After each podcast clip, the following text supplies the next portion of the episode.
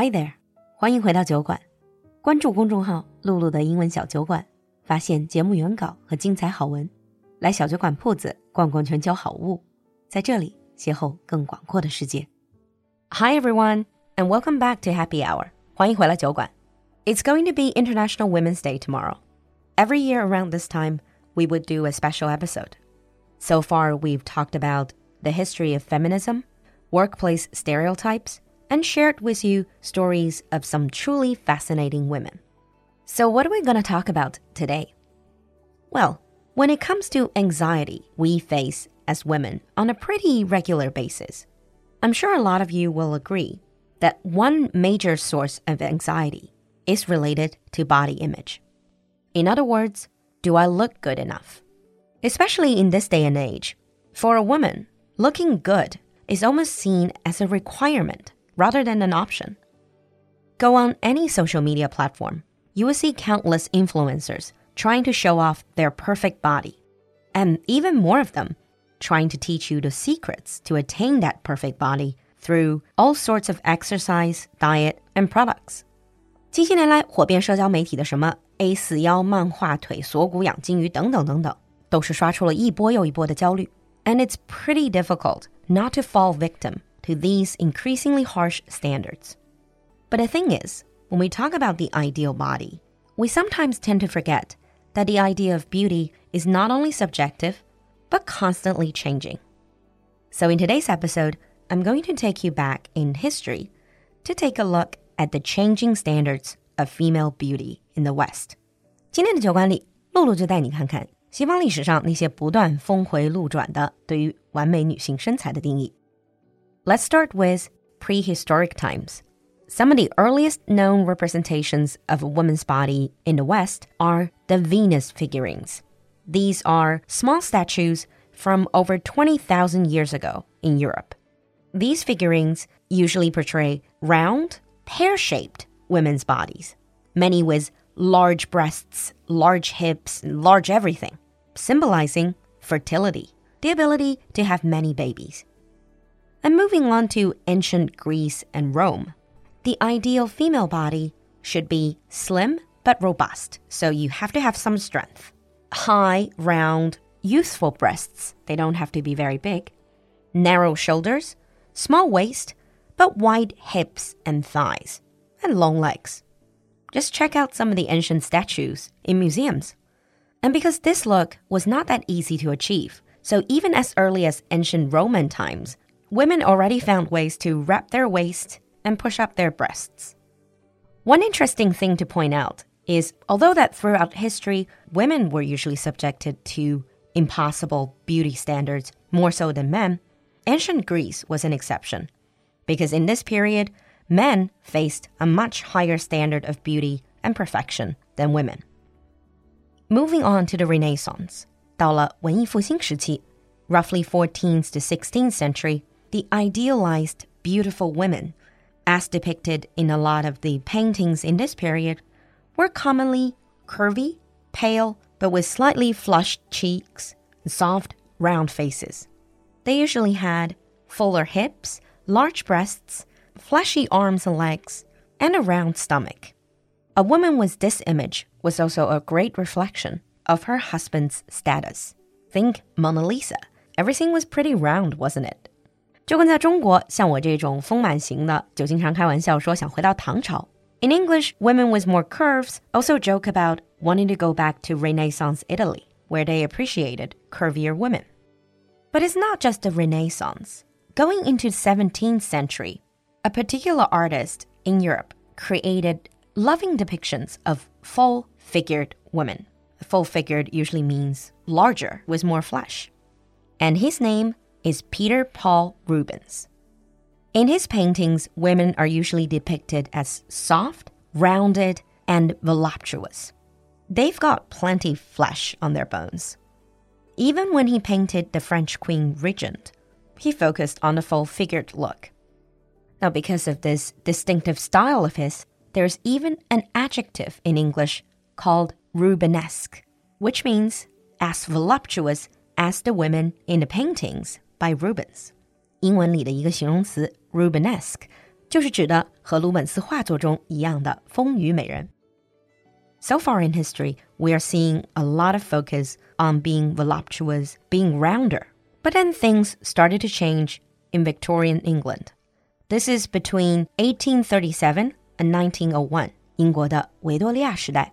Even nowadays, you can still see a lot of historical drama about this period. During this period, domesticity, family, and motherhood were highly valued. So women were basically only linked with domestic life and motherhood. And during this period, the pale, frail, and weak look was all the rage. And in order to create that frail, weak look, women wore corsets to make their waists really, really small. And they would also wear things to make their skirts look bigger to highlight how small their waists were. This is why when you read novels from that period, you notice it's very easy for women to faint, simply because they couldn't really breathe. The corsets were too tight. And another pretty extreme beauty standard during the Victorian era was that the sick, pale look was in fashion. So women suffering consumption were thought to be very beautiful consumption，也就是肺结核，过去也叫肺痨。在维多利亚时代，得了肺痨、奄奄一息的病美人，也成了当时的颜值天花板。这要是按现在的社交媒体玩法，估计也会带火什么肺痨仿妆吧。So now fast forward to the 20th century. If the female beauty standards in the West were mostly set in Europe before this point, then in the 20th century, the US started to lead the way, starting with the Gibson girl. So in the late 19th century and early 20th century, artist Charles Dana Gibson did a lot of pen and ink illustrations of the feminine ideal of physical attractiveness. In other words, Gibson was painting what he thought as the perfect beauty. And this was later seen as one of the original ideal women in America. So, what does the Gibson girl look like? Well, the Gibson girl combined elements of the fragile lady as well as the voluptuous woman. 二十世纪初在美国出现的 Gibson 女郎，她的形象可以说是综合了丰腴和纤瘦。So from the fragile lady, the Gibson girl took the basic slender lines to show a sense of respectability. But from the voluptuous woman, she took larger breasts and hips. So the typical Gibson girl looks tall, slender, yet with rather plump chest, hips, and buttocks. And she also wears a corset to exaggerate that S curve. She has long, thin neck and really exaggerated tall hair. Going forward to the roaring 20s, the jazz age, and say hello to Flapper Girl. 在美国二十世纪那个爵士时代，就出现了一种新的美人标准，她们被叫做 Flapper Girls. The original term was actually not very positive. Flapper girls can be found at all sorts of jazz parties with their immaculate curls and their bling bling. They're overall very slender, with quite flat chest and hips. But that doesn't mean they lacked sex appeal. The focus has simply shifted from breasts and hips to legs. The flapper girls would wear shorter skirts above the knee to show more of their legs, especially when they were dancing to jazz music. Nowadays, you still have women who really like the 1920s flapper girl look. But unfortunately, a lot of those flapper girl dresses are really designed for very thin, slender women with small bust. As I said earlier, beauty standards for women constantly go back and forth. So going into the 1950s, there came the era of the hourglass and the pin-up girl. 上世纪五十年代，西方美女的关键词一定是像挂历女郎一样性感的 S 型沙漏身材。In the 1950s, the Depression and World War II were history. People were in a mood to celebrate. And with that indulgence came a slightly fuller figure. The hourglass figure was really favored, and having large breasts was strongly encouraged. Advertisements of the time even advised skinny women to take weight gain supplements to fill out their curves. Playboy magazine and Barbie were both created in this decade, both worshipping a tiny waisted, large chested ideal of female beauty. And Hollywood also experienced the golden age. Think about movie stars at the time, like Marilyn Monroe, Elizabeth Taylor, with their curvy bodies and tiny waists. However, this hourglass figure didn't stay in fashion for very long. In the 1960s, fashion models like Twiggy started a wave called androgyny. 六十年代的 androgyny 可以被理解成中性。Instead of accentuating female curves, the body ideal for women turned to ultra slender, ultra slim, with no waist definition and especially thin thighs, stomachs, and arms. Honestly, popular models in that period, like Twiggy, they almost look like very young boys with their short hair and super slender frame. And historically, this is also when the second wave of women's rights movement began. So some would say moving away from the hourglass sex object look to have this thin, curveless look gives women more freedom when it comes to their bodies. But the fact is, there was still an ideal body type of this very young and thin look. Women were simply pressured to starve themselves to become thinner to chase that look. Going into the 1980s, the ideal body changed again. This was a period that is all about fitness. You had to be slim, but not as skinny as before. Instead, you need to have great muscle tone. 随着八十年代的健身操风潮，完美的女性身材又开始强调肌肉线条。 And this is linked with the energetic lifestyle image of the working woman back then. Women aspire to these supermodels like Naomi Campbell, Ellie Macpherson, and Linda Evangelista. For the first time, muscles are acceptable and desirable on women. In a way, it's both empowering because women are no longer expected to be weak and fragile. But it was also discouraging because women still needed to chase after an impossible ideal. And then going into the 1990s, this was a particularly confusing period because with supermodels like Kate Moss, there came a style of beauty called heroin chic.